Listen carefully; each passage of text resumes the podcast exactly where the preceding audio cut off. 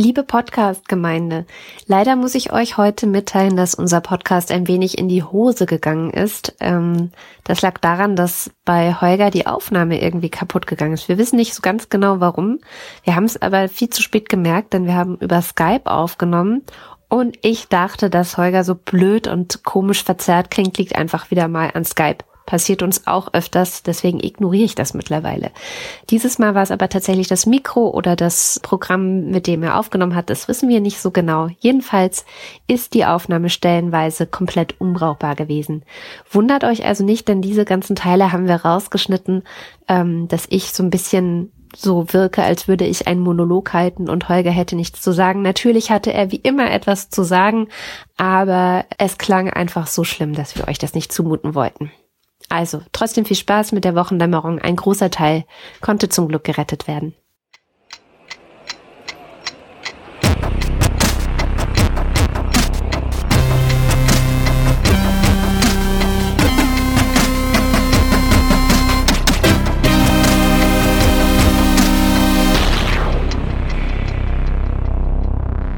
Willkommen zur Wochendämmerung vom 26. Oktober 2018 mit Holger Klein und mit Katrin Rönecke und mit folgenden Themen.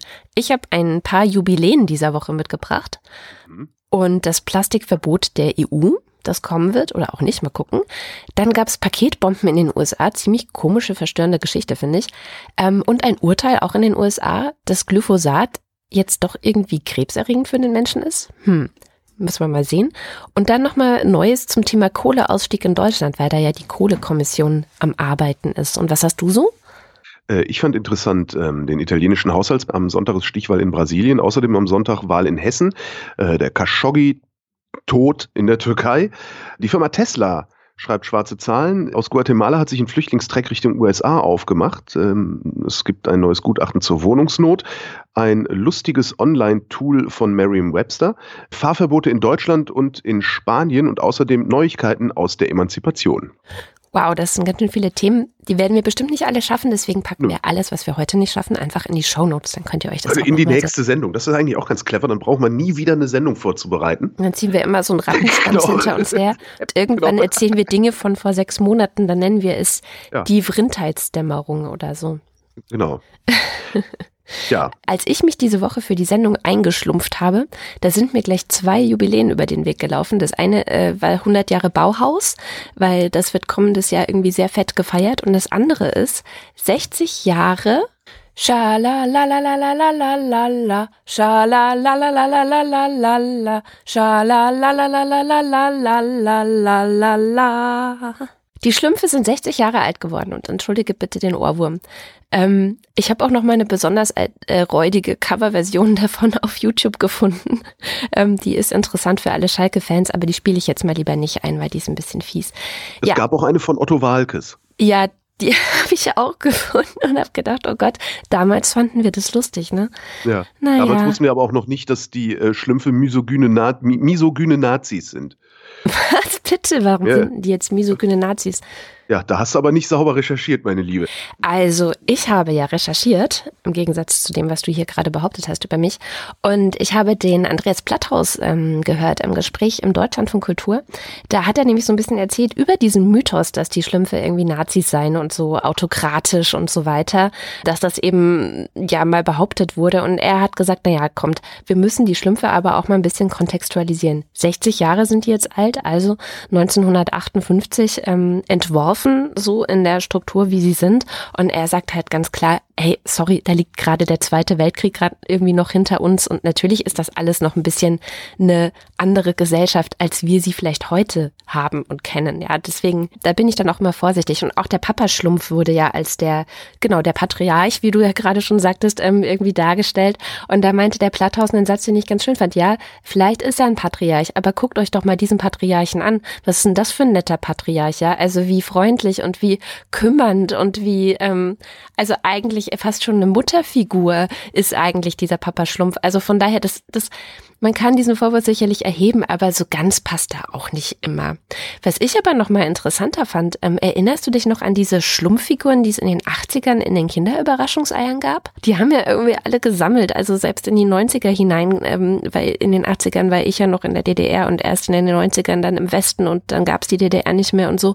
Und da äh, gab es diese Dinge bei ganz vielen Freunden von mir. Und ich habe mal auf eBay geguckt, weil ich habe so irgendwie im Hinterkopf gehabt, dass die ganz schön was wert sind heutzutage. Und tatsächlich ist äh, eine Schlumpffigur von 1981, warte, welcher war das jetzt? Der Nachtwächter-Schlumpf, glaube ich. Genau, der Nachtwächter-Schlumpf ist 300 Euro wert. Oder der Musikus-Schlumpf kriegst du, wenn du die Flöte noch dabei hast, dann gibt's den für 600 Euro. Ich habe auch ein eBay-Angebot gefunden, wo du die gesamte Olympia-Kollektion der Schlümpfe für 1500 Euro kaufen kannst. Also falls von euch irgendjemand, falls von euch irgendjemand noch so ein paar von diesen Schlümpfen in der Schublade hat, schön behalten. Falls schlechte Zeiten kommen, sind die vielleicht was wert. Ja, so, können, können wir kurz mal über den Ton reden? Ähm, der Ton ist ganz, ganz furchtbar. Also ich höre dich so, nicht Roboterstimme, aber so ganz komisch verzerrt. Besser. Test, Test, Test. Geht's ja. jetzt besser? Ja, sehr viel besser. Okay. Okay. Gut, dann jetzt machen wir mit einem von meinen Themen weiter, oder? Äh, das zweite Jubiläum. Ach so, okay. Und das zweite Jubiläum ist eben dieses Bauhaus-Ding. Das hat mich natürlich vor allem interessiert, weil mhm. in meiner alten Heimat, also ich sagte ja gerade schon so halb DDR, halb Westen, weißt du ja, ähm, nämlich im Dessau-Wörlitzer Gartenreich, so heißt es heute, also früher hieß, hieß das einfach das Kaff, aus dem ich kam, ähm, da hat die Direktorin der Stiftung Bauhaus in Dessau ja dieses Konzert abgesagt mit feine Sahne Fischfilet und das ging durch alle Medien und alle haben sich empört, weil nämlich irgendwelche rechten Gruppen ihren Protest angekündigt haben und der Mob halt im Internet Internet mobilisiert hat. So.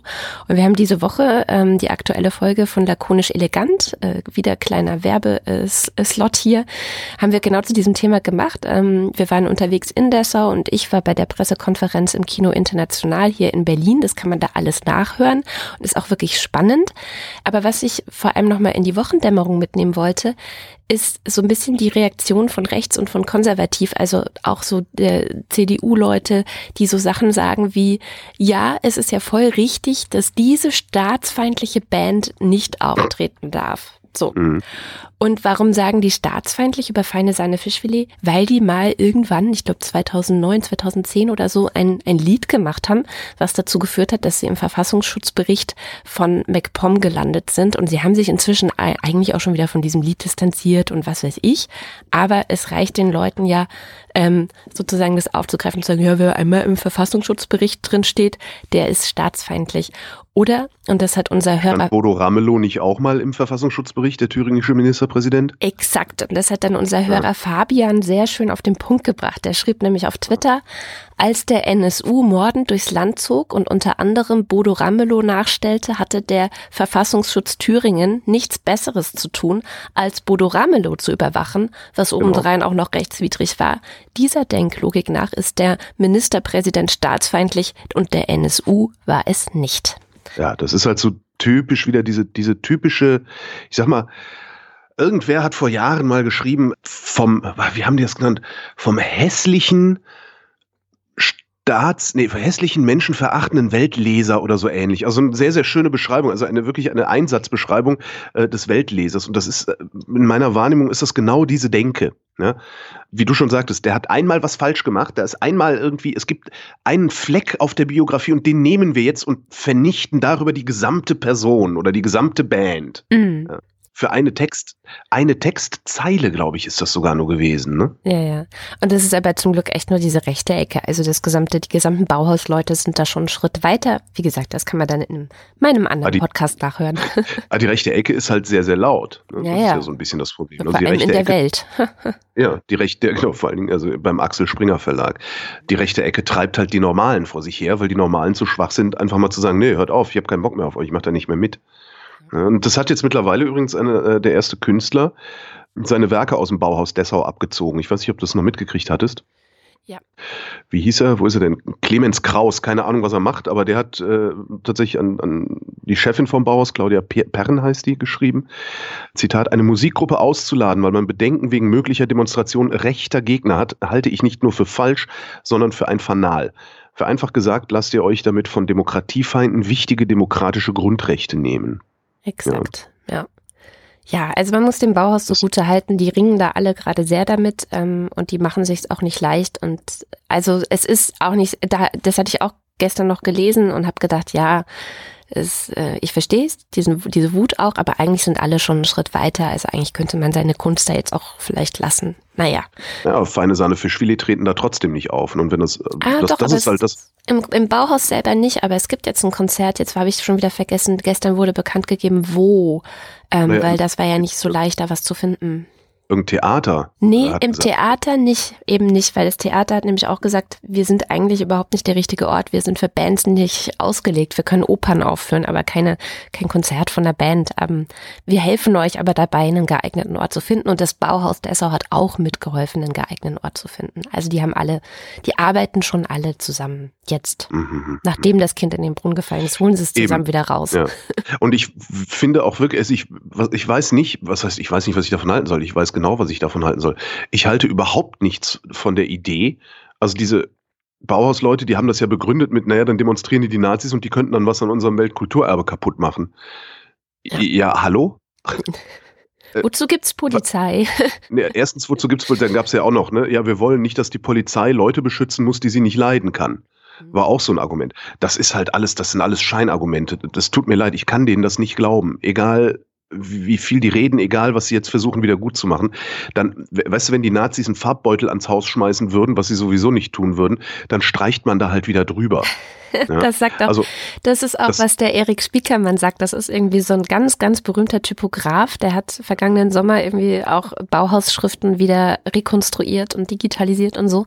Und den hatten wir auch im Gespräch und im Interview. Und der sagt auch so, also, das, das geht nicht. Man muss dieses Bauhaus benutzen. Dazu ist es da. Und dann, dann verliert es, also entweder verliert es dann diesen Status Weltkulturerbe wieder. Das kann man ja vielleicht auch drüber reden. Oder man, wie du gerade sagtest, dann streicht man halt wieder drüber über die Wand. Meine meine Güte. Ja. Die UNESCO wird dem Bauhaus nicht den Status des Weltkulturerbe aberkennen, weil da ein paar Nazis vor, davor randalieren.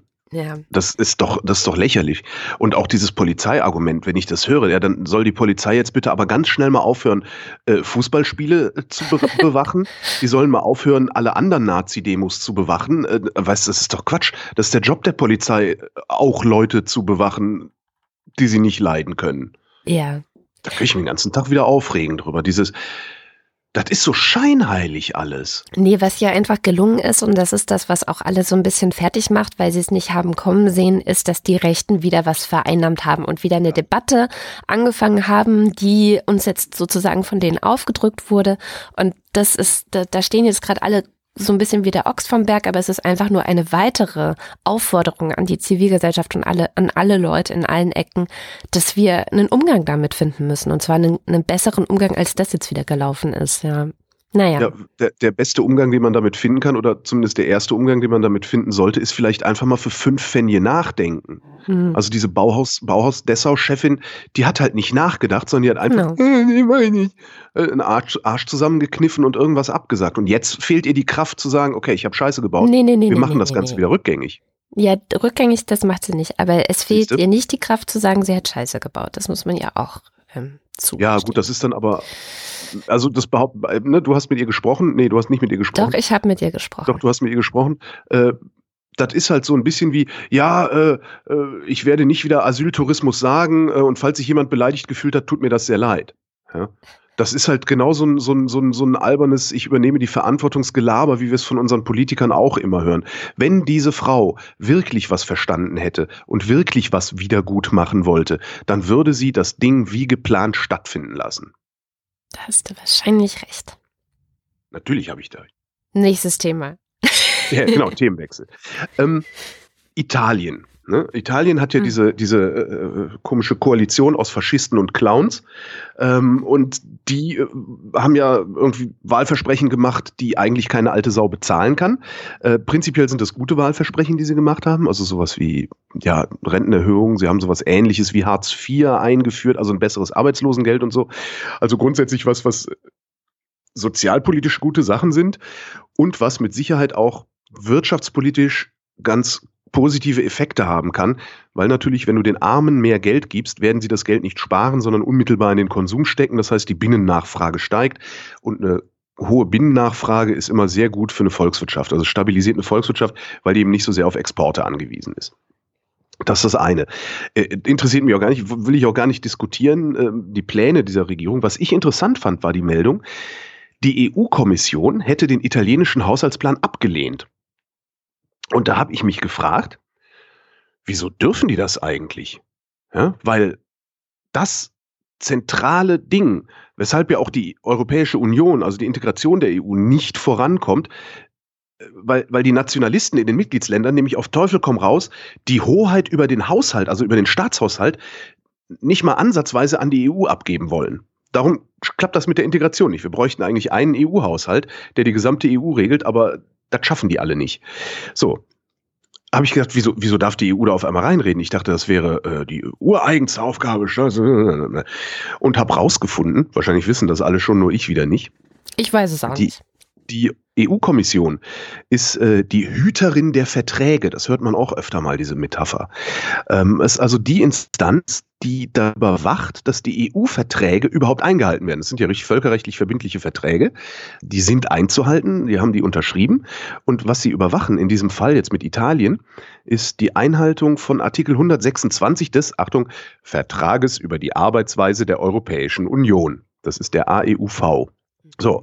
Und weil Italien Mitglied der Währungsunion ist, hat Italien sich vertraglich verpflichtet, was auch ganz interessant ist, Italien ist verpflichtet, diese Dinge zu tun. Das heißt, der Salvini ist halt auch wieder so ein Scheinriese, wie alle Rechten. Naja, also Italien hat sich verpflichtet, sich an mindestens zwei Dinge zu halten, und zwar das Haushaltsdefizit darf maximal drei Prozent betragen. Das hören wir häufiger mal, die drei Prozent regel Und die maximale Schuldenquote darf nur 60 Prozent des Bruttoinlandsprodukts sein, also Schulden durch BIP. Zum Vergleich, die Bundesrepublik äh, hat kein Haushaltsdefizit, sondern äh, seit einiger Zeit einen Haushaltsüberschuss von 1,3 Prozent. Italien hat angekündigt, ein Haushaltsdefizit von 2,4 Prozent zu machen. Das wäre noch kein Problem, also diese 2,4 Prozent alleine, weil sind ja nicht drei Prozent. Außerdem, die Bundesrepublik hatte auch schon mal drei Prozent. Ich weiß nicht, ob du dich daran erinnerst, damals äh, kurz nach der Euro-Einführung, Hans Eichel war Finanzminister.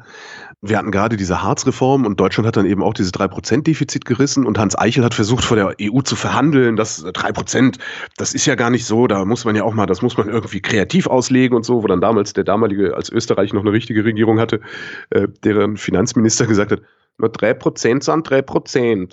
Was ich ja den schönsten, den schönsten Satz von allen fand. Das kann aber auch nur so, Österreich, diesen Satz dann genau, zu so einem... Dieses, so lakonisch elegant auszusprechen, meinst du? ja, genau. so, also, Italien hat ein Defizit von 2,4 Prozent angekündigt, was eigentlich kein Problem ist, aber die Schuldenquote von Italien beträgt 133 Prozent. Wir erinnern uns, die maximale. Schuldenquote darf nur 60 Prozent des Bruttoinlandsprodukts sein. So, Deutschland hat 61,5 Prozent Schuldenquote, bekommt aber trotzdem keins auf die Mütze, weil wir A, seit Jahren den Überschuss haben und B, die Schuldenquote sinkt. Und Artikel 126 sagt nämlich auch, dass es nur dann eins auf die Mütze gibt, wenn eine Besserung dieses Zustandes nicht in Sicht ist. Ja? Da, auch das ist Schäubles schwarze Null. Mhm. Ja, Stimmt, für die, für ja. die ich ihn gerne ohrfeigen möchte, aber auch das ist Schäubles schwarze Null. Schäuble signalisiert, es wird alles besser. Ja?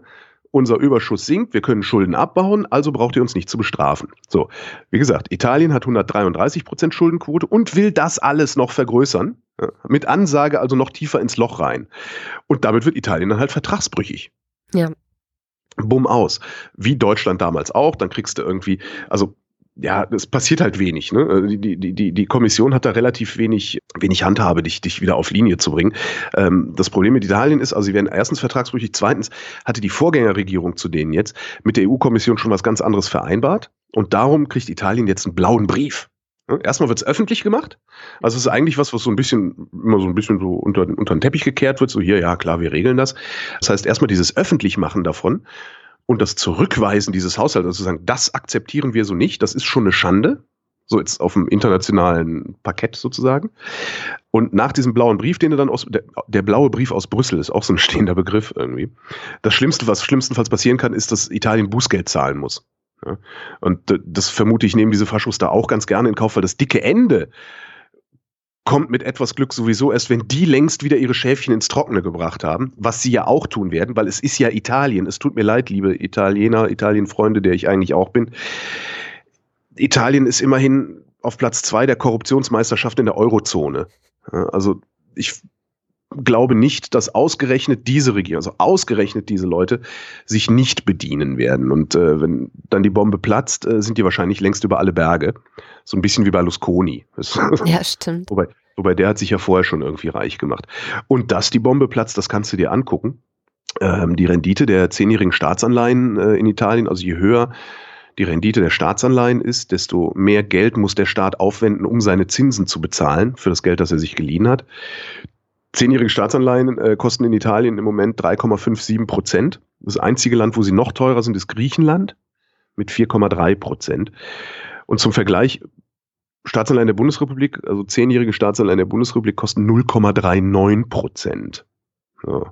Und jetzt wird es noch ein bisschen haariger, also was, was, was die Italiener da gerade machen, also die Regierung da gerade macht. Also je höher die Renditen, desto schwieriger ist es, sich Geld zu leihen, um die alten Schulden zu bezahlen. Hm? Neuverschuldung, so ein Begriff auch. Wenn Italien jetzt Zahlungsprobleme bekommt, könnten die ja rein theoretisch sagen, naja, da muss die EZB einspringen, weil wir sind ja hier, ne, Eurozone und tralala. Die kann aber nicht einspringen. Die EZB darf nämlich nur einspringen, wenn es ein Rettungsprogramm gibt, also wenn irgendwas ausgehandelt ist, wie mit Griechenland zum Beispiel. Italien hat aber erstens sowas nicht ausgehandelt und macht zweitens absichtlich das Gegenteil von dem, was ein Rettungsprogramm sagen würde, nämlich Defizit- und Schuldenquote senken. Ja. So. Das kann man jetzt noch äh, ewig weiter sich angucken. Irgendwann habe ich gedacht, so jetzt reicht's mir aber auch, weil eigentlich wollte ich ja nur wissen, warum die EU-Kommission da überhaupt reinquatschen darf. Ja, aber es ist doch total interessant, weil man, man hört ja in den Nachrichten immer nur die eine Hälfte, finde ich. Also Italien wird irgendwie äh, jetzt doch vielleicht bestraft und diese, diese, diese ganzen Zusammenhänge, wie funktioniert eigentlich das Ganze, das fehlt ja leider immer. Also das wird ja so vorausgesetzt, aber es ist ja bei vielen Menschen gar nicht da. Von daher finde ich das jetzt sehr, sehr spannend. Aber ich habe auch gesehen, dass die Ökonomen selber auch noch darüber streiten, was jetzt eigentlich, ist es jetzt alles ganz schlimm schon? Ähm, beim Deutschlandfunk habe ich einen gehört, der hat gesagt, na ja, keine Sorge, Italien ist nicht, ist zum Beispiel nicht Griechenland. Das wird schon nicht so schlimm wie in Griechenland. Also der war dann wieder optimistischer. Also Italien, man muss auch, Italien hat ein viel, die Wirtschaftskraft Italiens ist viel größer. Italien ist in der EU ein Nettozahler. Ja. Ähm, darf man auch nicht vergessen. Und was halt wirklich interessant ist auch an dieser Sache, und ich vermute mal, dass deswegen auch äh, die Regierung in Italien sich anmaßt, es so zu machen oder zumindest so machen zu wollen. Wer weiß, ob die nicht doch wieder einknicken, weil laut Palavern können die Rechten ja auch gut, aber wenn es dann darum geht, was zu tun, sind sie ja meistens auch bloß Papiertiger. Die Sache mit der Binnennachfrage, die ich gesagt habe, die finde ich eigentlich ganz interessant, weil wenn sie tatsächlich schaffen, die Binnennachfrage zu erhöhen, erzeugen sie darüber natürlich auch wieder Wachstum, mhm. erzeugen darüber dann natürlich auch wieder ein höheres Bruttoinlandsprodukt und dadurch sinkt diese Schuldenquote automatisch. Gleichzeitig aber sind die Staatsanleihen teuer. Das heißt, sie müssen mehr Schulden machen, um diese Sachen zu bedienen. Also um die alten Schulden abzulösen. Und ob sich das dann ausbalanciert irgendwie, das ist halt die große Frage. Und das wird man nur sehen können, wenn sie es machen. Mhm. Wo wir gerade schon bei der EU sind, ich habe ja auch eine Nachricht aus dem EU-Parlament. Und zwar hat das EU-Parlament beschlossen, dass sie von 2021 an, also ja, bald nur noch zwei Jahre, ähm, Wegwerfprodukte. Krass, ne? wie, wie nah das auf einmal dran ist. so, äh, äh, Wegwerfprodukte aus Plastik verbieten wollen. Also ähm, so Sachen wie Trinkhalme zum Beispiel oder dieses ganze Einweggeschirr, das du beim Sushi-Mann bekommst oder wenn du ja. irgendwas zum Mitnehmen einpacken lässt und so. Aber genau, zum Beispiel. Eisbecher, genau. Ja, genau. Wobei Eisbecher sind ja oft aus Pappe. Das ist, glaube ich, nochmal was anderes, sondern es geht nur um Plastik. Ne? Es geht ja um mein Eismann hat die immer aus Plastik und ich nehme ja eigentlich immer, ich nehme ja eigentlich nie aus der Waffel, ich, ich habe es lieber aus dem Becher. Und jedes Mal, wenn ich mir bei meinem Eismann ein Eis hole, äh, Kugel Vanille im Becher bitte, kriege ich dann so einen Plastikbecher in Hand, stehe ich da und denke, oh fuck. Aber immerhin hast du schon mal ein Bewusstsein dafür, dass es irgendwie nicht so ganz cool ist. Stimmt, ja. Ähm, Wattestäbchen zum Beispiel fallen auch mhm. darunter. Ich weiß nicht, also ich benutze ja selber keine. Aber es gibt ja so Leute, die haben einen sehr, sehr hohen Wattestäbchenverbrauch. Ich frage mich, ob die sich jetzt in eine Krise gestürzt sehen. Naja. Ja, die waren doch, also ich, früher mhm. waren die aus Pappe. Also Gibt's das Zwischending war doch früher aus Pappe. Ich verstehe gar nicht, warum das auf einmal aus Plastik geworden ist. Ja, für Plastik das billigere Material war eine sehr lange Zeit wahrscheinlich. Ähm, dann außerdem äh, bis 2025 ist der Plan, dass mindestens 90 Prozent aller Einwegplastikflaschen recycelt werden sollen.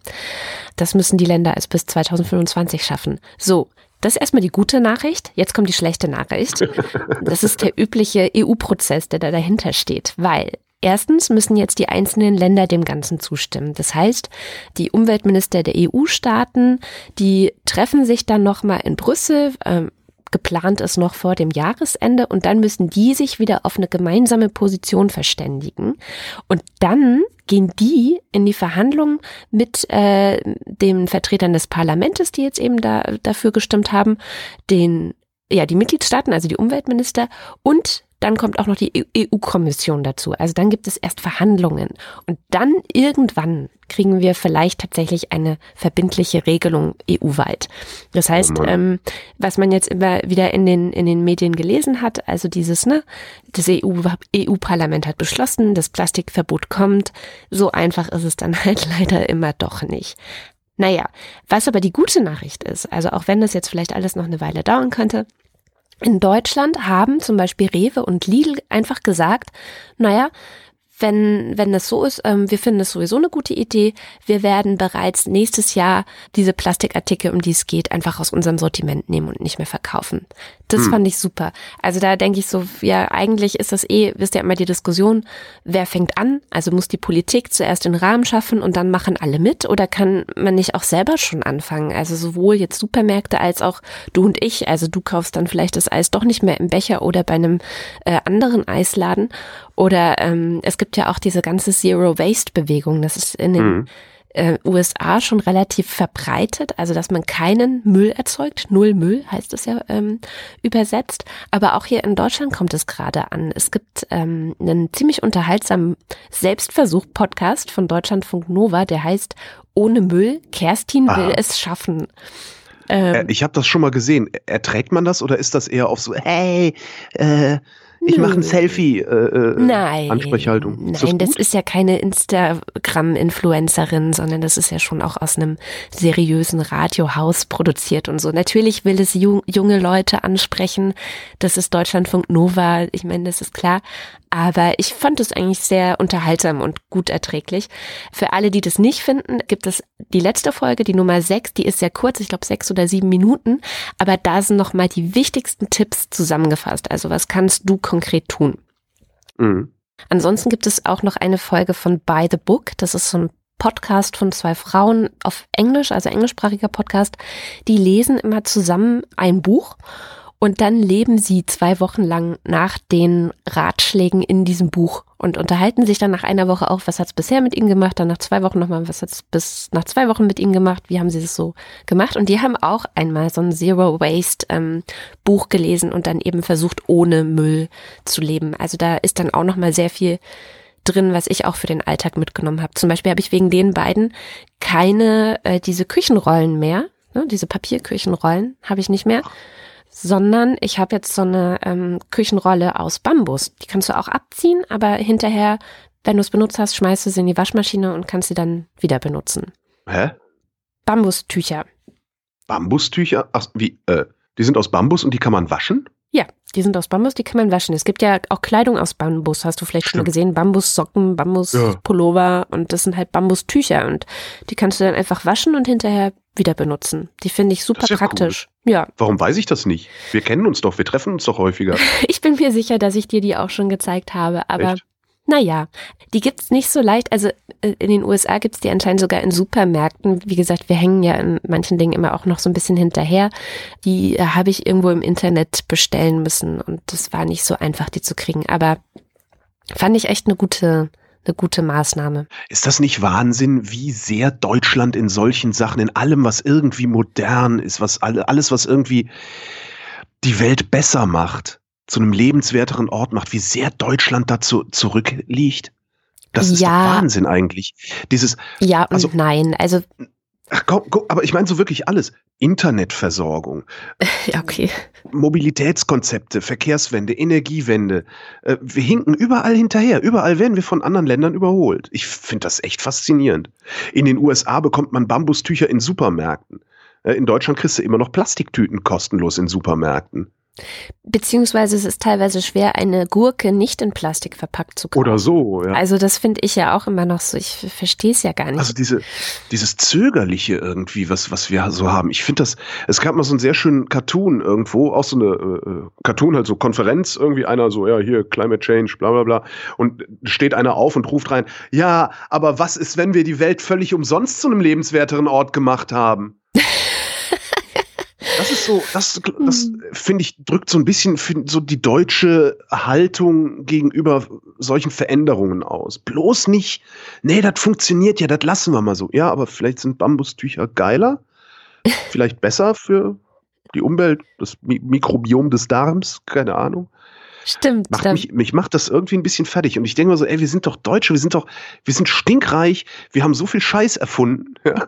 Wir haben den Dieselmotor erfunden und jetzt halten wir dran fest, bis wir mit dem Ding zusammen ins Grab gehen. Ja, weil, krank. weil du deine Rechnung nämlich ohne den Normalitarismus machst. Äh, schöne ja. Grüße an Herrn Scheible.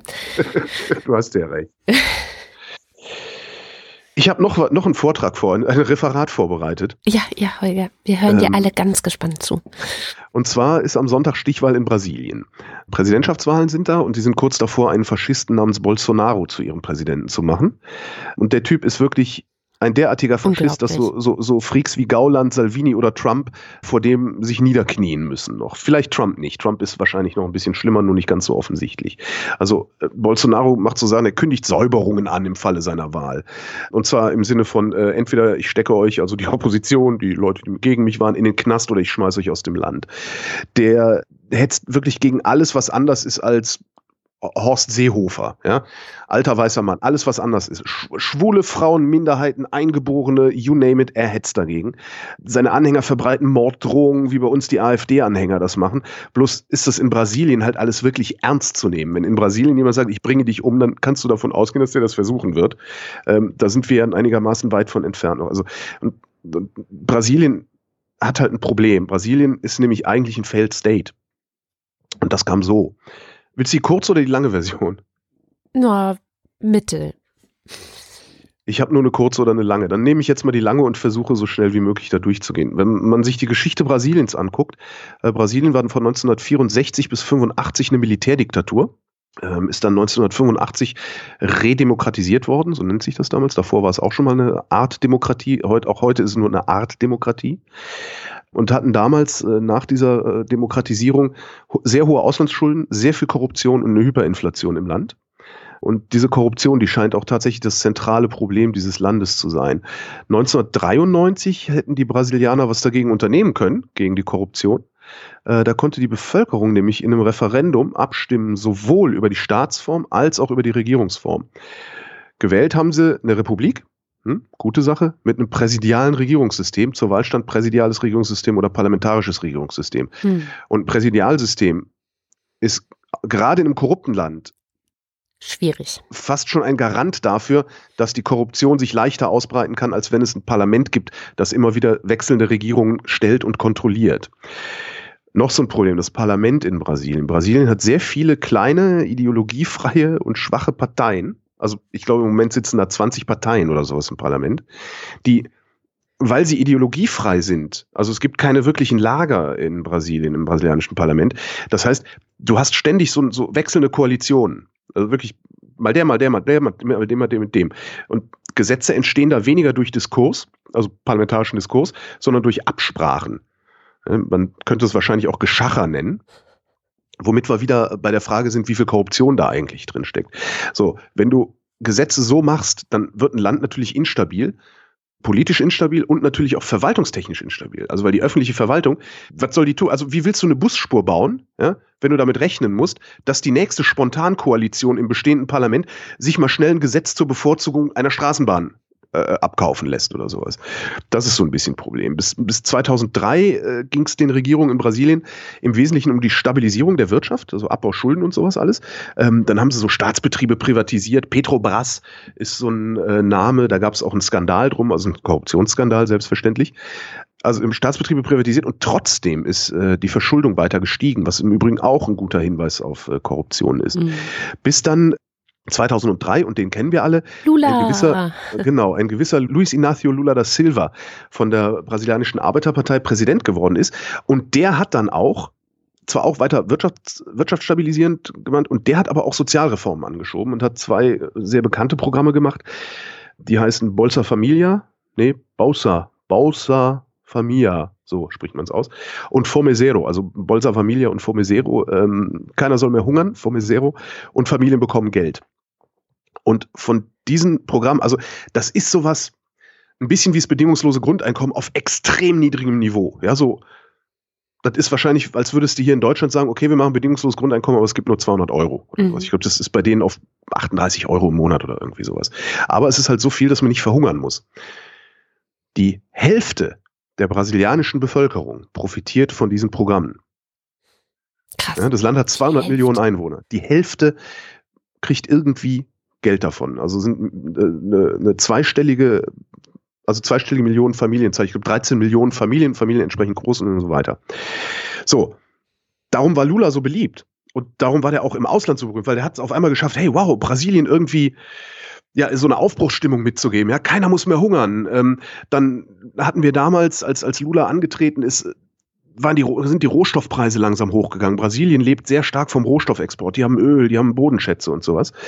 Ähm, Irgendwann gab es dann eine Krise, 2015 ungefähr, sind die Rohstoffpreise in den Keller geknallt, ähm, sogar ein bisschen vorher noch. Brasilien konnte seine Schulden nicht mehr wirklich bezahlen. Und Lula ist dann am Ende, witzigerweise, auch wegen Korruption aus dem Amt geflogen. Dann kam seine Nachfolgerin, die kennen wir auch, Dilma Rousseff, mhm. die 2016 letztlich auch wegen Korruption äh, aus dem Amt geflogen ist, obwohl sie wahrscheinlich gar nicht korrupt war. Ähm, genau, da gab es eine politische Kampagne auch wirklich gegen sie, ja, die genau. ja. Wie hieß also der, die, der Nachfolger von ihr? Ähm, Temer. Temer, genau. Oder Temer. Temer. Ähm, Rousseff, wie gesagt, Rousseff war wahrscheinlich anständig. Äh, interessanterweise sind diejenigen Senatoren, die letztlich dafür gesorgt haben, dass sie abgesetzt wird. Äh, Großgrundbesitzer, Reiche, Industrielle und viele davon äh, stehen unter Korruptions- und Kriminalitätsverdacht. also Großkriminalität, jetzt nicht irgendwie ne, Parksünder oder sowas, sondern richtig organisiertes Verbrechen. Das heißt, genau die Leute, die am besten davon leben, wenn sich in Brasilien nichts ändert, haben eine Schmierenkampagne gegen eine Präsidentin gefahren, die eigentlich nicht korrupt gewesen ist. Was man ihr vorwerfen musste, ist, dass sie extrem autoritär war. Hm. Und auch wirklich ja, mit harter Hand gegen, gegen alles, was arm, was schwach und sonst wie vorgegangen ist. Und äh, die Mittelschicht, die vorher aufgestiegen, also ne, eine große Mittelschicht durch den Aufstieg Brasiliens, der ist halt Angst gemacht worden, dass sie alles verlieren, ja, weil Brasilien äh, äh, eine so eine linkspopulistische Demokratur werden würde unter Rousseff, äh, also praktisch ein zweites Venezuela. Was nie passiert wäre, weil ausgerechnet die Arbeiterpartei, also Rousseff und, und äh, ähm, Dingens, Lula da Silvas Partei, haben den Rechtsstaat in Brasilien tatsächlich zum ersten Mal wieder ordentlich ausgestattet. Also mehr Geld für die Polizei, mehr Geld, mehr Befugnisse für die Staatsanwaltschaften, was überhaupt erst dazu geführt hat, dass die, die Rousseff aus dem Amt gemobbt haben, überhaupt erstmal unter staatsanwaltschaftliche Beobachtung äh, kommen konnten. Es gibt einen sehr äh, schönen Artikel aus dem Spiegel, den ich gelesen habe, der ist auch schon ein paar Jahre alt. Daraus ein Satz. Dilma Rousseff wird sicherlich nicht als große Präsidentin in die Geschichte eingehen, aber als eine ehrliche, aufrechte Frau, die das Beste für ihr Land wollte und von einer weitgehend korrupten und reformunfähigen politischen Klasse zu Unrecht aus dem Amt gejagt wurde. Ja. Danach kam Temer, ein Konservativer, der nie gewählt worden ist, sondern der, ne, der stand da halt und haben sie dahin gesetzt. Und der will das Land konservativ drehen. Also wieder alles zugunsten der Reichen, alles zulasten der Armen, so wie es halt früher war. So, soweit die Politik, jetzt die Wirtschaft. Also Brasilien hatte einen schönen Aufschwung gehabt, bis dann die Rohstoffpreise den Keller gegangen sind, habe ich auch gesagt. Das ist äh, das gleiche übrigens, was auch Venezuela passiert ist, was Russland passiert ist, äh, was auch den Arabern passiert ist. Also die, die Erhöhung des Rentenalters in Russland unter anderem ist eine Folge davon, dass Öl so billig ist, dass Russland nicht mehr genug verdient durch Ölverkauf. Und dass die Saudis da gerade ihre Reformen machen, das ist ja auch nicht, weil Mohammed bin Salman plötzlich der Heilige Geist erschienen ist und gesagt hat, du bist ein Arschloch, sondern das ist einfach nur, weil die ohne die Frauen die Ökonomie nicht am Laufen halten können, weil sie für ihr Öl nicht mehr genug kriegen. So, also Brasilien, es ist relativ schwierig für Brasilien aus eigener Kraft auf die Füße zu kommen, also ohne diesen Export, weil die keine gute Industriestruktur haben. Also Verteilung der Industriebetriebe über das gesamte Land und Infrastruktur dazwischen. Das ist ja auch das, was der DDR letztendlich das Genick gebrochen hat, oder zum Teil zumindest das Genick gebrochen hat, die Industriestruktur. Fehlende Infrastruktur macht Transporte teuer und so weiter. Und trotzdem scheint das Land gerade so auf einem aufsteigenden Ast zu sein. Wobei diese 15er Krise als die schlimmste Krise in der Geschichte des Landes gilt. Das heißt, wenn du aus dem tiefsten Loch aller Zeiten langsam wieder rauskommst, heißt das noch lange nicht, dass es dir einigermaßen gut geht, obwohl die Eckdaten wirklich nicht allzu schlecht aussehen. Arbeitslosenquote knapp 12 Prozent, Wachstum 2,3 Prozent, Inflation 3,5 Prozent. Das sind so Daten, die ja. sind jetzt nicht das Übelste. Ja. Aber die Frage ist halt, wo liegt der Reichtum, ne? Genau, man müsste in die Soziodemografie des Landes gucken, um das wirklich ordentlich beurteilen zu können. Äh, eben genau so, wie der Aufschwung kommt bei den Menschen an, ist ja auch wieder so eine Floskel und ob das überhaupt passiert. Weil diesen Daten steht natürlich immer noch entgegen, was ich vorhin gesagt habe, die Hälfte der Bevölkerung ist auf Sozialhilfe angewiesen. Die Hälfte. Das ist echt total krass. Also kurz, ah, da hätte ich eine kürzere Version gehabt. Verdammt, Entschuldigung. Also Brasilien ist arm, ein armes, korruptes Land das seit vielen, vielen Jahren, und zwar schon länger, als es diese Demokratie überhaupt gibt, von einer reichen Elite geplündert und Schatten regiert wird. Äh, und solange der Weltmarkt diese hohen Preise für Rohstoffe gezahlt hat, hat in Brasilien niemand bemerkt, wie kaputt das Land eigentlich wirklich ist. So, stattdessen ist viele Menschen aus den unteren Schichten in die Mittelschicht aufgestiegen. Und denen geht's jetzt nicht mehr so gut, weil der Aufstieg auf Basis von so einem Strohfeuer war. Und jetzt die Gretchenfrage, was passiert, wenn die Mittelschicht denkt, es ginge ihr dreckig oder sie sich in Gefahr wähnt, dass es ihr morgen dreckig geht? Dann wählt sie Jair Bolsonaro. Genau, sie sucht sich einen Führer, weil der natürlich ne, blau vom Himmel verspricht und der klassische Mittelschichtler ist halt auch viel zu doof oder zu faul für die Abstraktion des Begriffs Freiheit. So, und dieser Führer ist ausgerechnet dieser Bolsonaro. Der hetzt halt, wie gesagt, und profitiert halt von der Wut der Wähler auf, ja, im Grunde die komplette alte Politelite, die komplett korrupt ist. Ja? Außer Dilma Rousseff, Ne? Das ist jetzt so, äh, äh, also meine Interpretation der Sache. Also diese Schlammschlacht um Dilma Rousseff, die hat letztlich dazu geführt, dass selbst die anständigeren Politiker, also die von der Arbeiterpartei, nicht mehr als Alternative zu den noch korrupteren Konservativen gesehen werden, obwohl sie vielleicht so eine Alternative sein könnten. Und witzigerweise ist darum Lula auch immer noch so beliebt, obwohl der im Knast sitzt. Der ist ja, der macht ja Wahlkampf für Bolsonaros Gegenkandidaten aus dem Knast heraus und hat äh, trotzdem irrsinnige Zustimmungsraten und sowas. Das funktioniert halt nur, also Lula ist korrupt und das funktioniert nur, weil die noch korrupteren immer noch in Amt und Würden sind. Und das ist halt wirklich, wirklich krass. So, dazu kommen dann noch so Sachen, ähm, Brasilien ist halt ein rassistisches Land. Ne, das hat auch keiner gemerkt, solange die Rohstoffpreise gut waren und wir die Olympischen Spiele hatten und wir die Fußball, was, Fußball-WM? Ich weiß gar nicht mehr. Mhm. Hat halt keiner so richtig mitgekriegt. Und es gibt Umfragen äh, im Vorfeld dieser Wahl, äh, also jetzt nicht vor der Stichwahl, sondern vor der eigentlichen Wahl gewesen, vor ein paar Monaten, wo auch bei rauskam, dass die Brasilianer keinen Sinn mehr in Wahlen sehen. So. Ist also Brasilien ist eigentlich komplett verfahren und darum spült es halt so einen Faschisten nach vorne, weil die Brasilianer das Gefühl zu haben scheinen, ja, ist ja sowieso alles vollkommen sinnlos und alles ist besser als das, was wir bisher hatten. Was natürlich nicht stimmt bei Faschisten. Das muss man sich dann nur mal in Deutschland äh, in den 20er Jahren angucken, äh, was da passiert ist. Ne? Es gibt auch noch ein Problem, auch mit der Arbeiterpartei, auch mit Dilma Rousseff, die eigentlich anständig ist, was sie beide nicht richtig gemacht haben. Also sowohl Lula als auch äh, Dilma Rousseff, das ist äh, Brasilien dauerhaft zu stabilisieren, weil sie hätten die Chance dazu gehabt, sie hätten die Mittel dazu gehabt. Was sie aber stattdessen gemacht haben, ist, sie haben sich schöne Baudenkmäler auf Kosten der Menschenrechte und der Umwelt hingestellt. Da ist das Stichwort Belo Monte, das ist ein großes Kraftwerk, ein Wasserkraftwerk, was sie gebaut haben.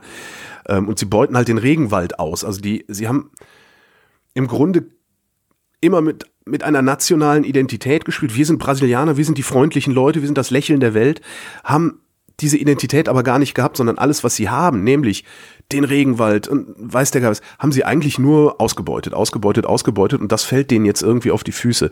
Ähm, es gibt einen sehr schönen Artikel, den äh, ich gefunden habe in den Blättern für deutsche und internationale Politik. Daraus gibt es jetzt noch ein Zitat und dann bin ich auch fertig. Das Zitat lautet, Das wichtigste politische Ziel einer Regierung aus Korruptionsverdächtigen oder bereits Überführten, einschließlich des Präsidenten selbst, ist, nicht ins Gefängnis zu müssen. So wird jeden Tag im Geschachere des Kongresses ein Recht nach dem anderen abgeschafft. Super. Ja, das ist schon alles extrem beunruhigend dort. Also ich habe auch einen Artikel gelesen in der FAZ von der Institutsleiterin des Goethe-Instituts in Sao Paulo, auch sozusagen in Hinblick auf diese bevorstehende Wahl, die so ein bisschen berichtet hat, wie eigentlich, wie es eigentlich der Kultur dort geht und was dieser Thema und auch diese Kandidatur und jetzt hoffentlich nicht Wahl von Bolsonaro geschafft haben, ist eben, dass die ganze Kulturszene in Brasilien auf die Beine gegangen ist. Also die feministischen Akteure, die homosexuellen Akteure, alle alles, was irgendwie so, naja, äh, manche nennen es dort schon Cutting Edge, also eigentlich ne, emanzipatorische Bewegungen, die sind wirklich so aktiv wie noch nie und gleichzeitig zum Beispiel auch das Goethe-Institut immer wieder so, so ja, ähm, Angriffen ausgesetzt, dass sie Blasphemie verherrlichen würden, dass sie Pädophilie irgendwie darstellen würden. Also so ganz komische Anwürfe aus der Politik gegen das Goethe-Institut. Ich meine, wir alle kennen das Goethe-Institut. Das ist halt so, ähm, ich naja. Meine, wenn jemand harmlos ist, da muss ja nur die Tür aufreißen und Buh schreien, dann zucken alle zusammen und rennen weg. Ja, Genau. Und, das sind und, halt nette Leute. Also, ja, ja, total. Und sie schreibt halt also sozusagen diese, diese künstlerischen Aktivisten, diese Zivilgesellschaft, die da auf die Beine ist und dagegen stehen eben die rassistischen, die antifeministischen, die homophoben, transphoben und so weiter, diese rechten Gesinnungen, dass die sich gerade so krass polarisieren, dass sie sogar befürchtet, dass das Ganze am Ende in einem Bürgerkrieg gipfeln könnte, wenn Bolsonaro gewinnt. Und das, das finde ich schon, also die haben richtig Angst dort, ne? Und die haben auch Angst, also gerade die Kulturschaffenden haben Angst, weil die Ankündigungen, die es bisher so gibt, aus, aus dieser rechten Ecke, aus, aus Bolsonaros Partei, sind wirklich so, die Kunst soll als Schmarotzer des Systems verunglimpft werden, wie wir das es hier ja, aus den 30er Jahren kennen. Ja. Wie wir es hier von der AfD auch kennen. Ja, also alles, stimmt. was Geisteswissenschaften ist, alles, was Kunst, alles, was Kultur, alles, was Journalismus ist, was letztlich auch dazu zählt, ist den Rechten naturgemäß ein Dorn im Auge, weil die alle fragen, warum macht ihr, was ihr macht, was legitimiert euch, ja. Wo ist eure Moral? Also ja. ich bin auch, ich, das kann so schlimm werden da in Brasilien. Ich äh, drücke einfach nur die Daumen, dass das irgendwie gut geht. Aber viel Hoffnung habe ich ehrlich gesagt bin nicht. Bin echt gespannt. Wo du gerade Emanzipation sagst, fiel mir ein, äh, oder was heißt ein, ein sehr schöner Artikel. Es gibt einen nachweisbaren Zusammenhang zwischen dem Grad an Emanzipation in einem Land und dem Anteil an Alkohol, den Frauen dort konsumieren. Je emanzipierter ein Land ist, desto eher trinken Frauen genauso viel wie Männer. Das, so, das kann man ja aus der Wissenschaft. Was man auch sehr schön in unserer Beziehung sehen kann. Das ist, das, das stimmt doch. Also das, ich halte das für, du hast mich vegetarisch gemacht, aber nicht ich dich alkoholistisch. So nicht. Ja, alle restlichen Sachen packen wir wie versprochen Echt? in die Show Notes. Das ist ein bisschen schade, aber gut, ich habe mein, mein, mein Referat war zu lang. Ich gelobe Besserung und mache das dann nicht mehr so lang das nächste Mal. Eine lustige Sache hätte ich noch zu Na erzählen, die würde ich, ja. Und zwar, kennst du Merriam-Webster? Ja, klar. Ne, das ist so dieses eins der, wenn nicht sogar das Standard-Englisch-Wörterbuch. Und die haben eine Suchmaschine gebastelt äh, auf ihrer Webseite, die spuckt aus, welche Worte in welchem Jahr zum ersten Mal bei ihnen im Wörterbuch aufgetaucht sind. Genau. Das finde ich halt total schön. Ich habe geguckt für mein Geburtsjahr 1969, Bollywood. Echt? Crystal Meth. Homophobia. Oh. Ist natürlich alles auf Englisch. Sport Utility Vehicle. Was? SUV. Ne? Ah, diese diese Clown-Autos, die sind ja, tatsächlich ja. so alt wie ich, hätte ich nicht gedacht. Krass. Du wusstest gar nicht, was SUV heißt? Nee. Oh Gottchen. Ich weiß. Ja. Telnet. Was ist Telnet? Hausaufgabe. Nächste Woche gibt es ein Referat von Kada. Was ist Telnet? Scheiße. Videocassette Recorder. Das kenne ich. Geil, ne? Und, Achtung, Puttanesca. Oh, ja, jetzt habe ich Hunger. Wört, wörtlich übersetzt, wörtlich übersetzt heißt Puttanesca nuttig. Ja. Also Pasta Puttanesca, nuttige Nudeln. Für alle, die jetzt gerade hier zuhören und noch nichts gegessen haben und äh, vielleicht auch ein bisschen Magenknurren haben möchten. Äh, Pasta Puttanesca sind halt Nudeln mit einer Soße aus Tomaten, Oliven, Knoblauch, Kapern. Wer will, tut sich noch ein paar Anchovies rein. Hm. Jetzt habe ich Hunger. Also lass uns schnell unsere Ultras und unseren Fanclub runterrasseln. Unterbeten.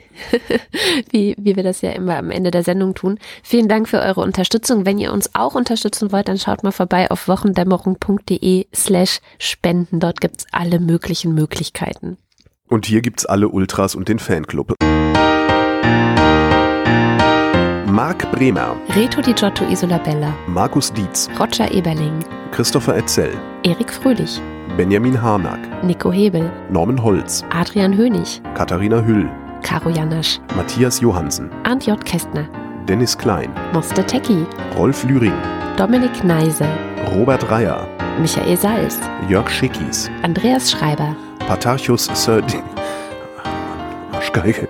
Patarchus Sir Diglot, Roman Schlauer, Joachim Urlas, Jens Viehweg, Lars von Hof-Hunold, Lars Wagner, Bernd Wehmöller. Justus Wilhelm, Weiter mit dem Fanclub Jonas Aust, Johannes Bauermann, Miriam Bechtle, Florian Beisel, Simone Blechschmidt, Andreas Bockisch, Alexander Bonsack, Jan Böske, Birgit Bülow, Felix Bültmann, Hans Damhorst, Christoph Dierberg, Jan-Peter Drechsler, Elina Eickstedt, Sebastian Flügge, Oliver Förster, Tamino Frank, Wolfgang Fröhlich, Ralf Gerst, Anne Gesch, Anja Glage, Burkhard Kniewurst, Benjamin Großmann, Dorian Grunewald, Jan Heck, Christoph Henninger, Tobias Herbst, Fabian Hömke, Andreas Jasper, Philipp Kaden, Jessica und Tibor Köstl, Kai Kramhöft, Markus Krause, Stefan Krause, Magali Kreuzfeld, Thomas und Corina, Oliver Kohlfink, Michael Ametz, Clemens Langhans, Sebastian Lenk, Florian Link, Heiko Linke, Sabine Lorenz, Ines und Mike Lüders, René Ludwig, Thorsten Lüdenschloss, Martin Meschke, Robert Meyer, Klaus Mitschka, Johannes Möller, Johannes Müller, Anna Neubauer, Thorsten W. Noll, Oliver Paulsen, Gregor Pich, Josef Porter, Thilo Ramke, Frank Rieme, Christian Rohleder, Pierre Römer, Sven Rudloff, Ruth Rutz, Jürgen Schäfer, Christina Schönrock, Jens Sommerfeld, Marie Stern, Christian Steffen, Ines und Tina, Elli und Johann, Martin Unterlechner, Andrea Vogel, Janik Völker, Nies Wechselberg, Linda Wendisch, Michael Wesseling, Maren Wilhelm, Markus Wilms, Tobias Wirth, Luisa Wolf, Stefan Wolf Christopher Zelle. und Uwe Zieling. Vielen herzlichen Dank. Vielen, vielen Dank, ja.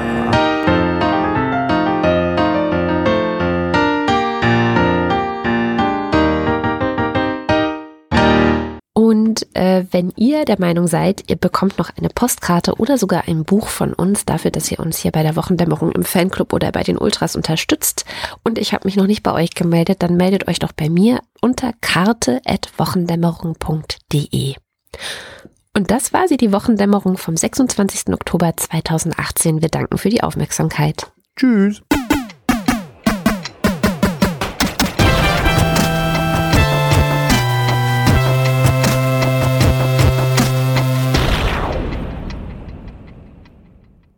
Die Wochendämmerung ist ein Podcast von Haus 1. Es sprachen Holger Klein und Katrin Rönecke. Musik Olli Kraus. Weitere Infos auf haus1.fm.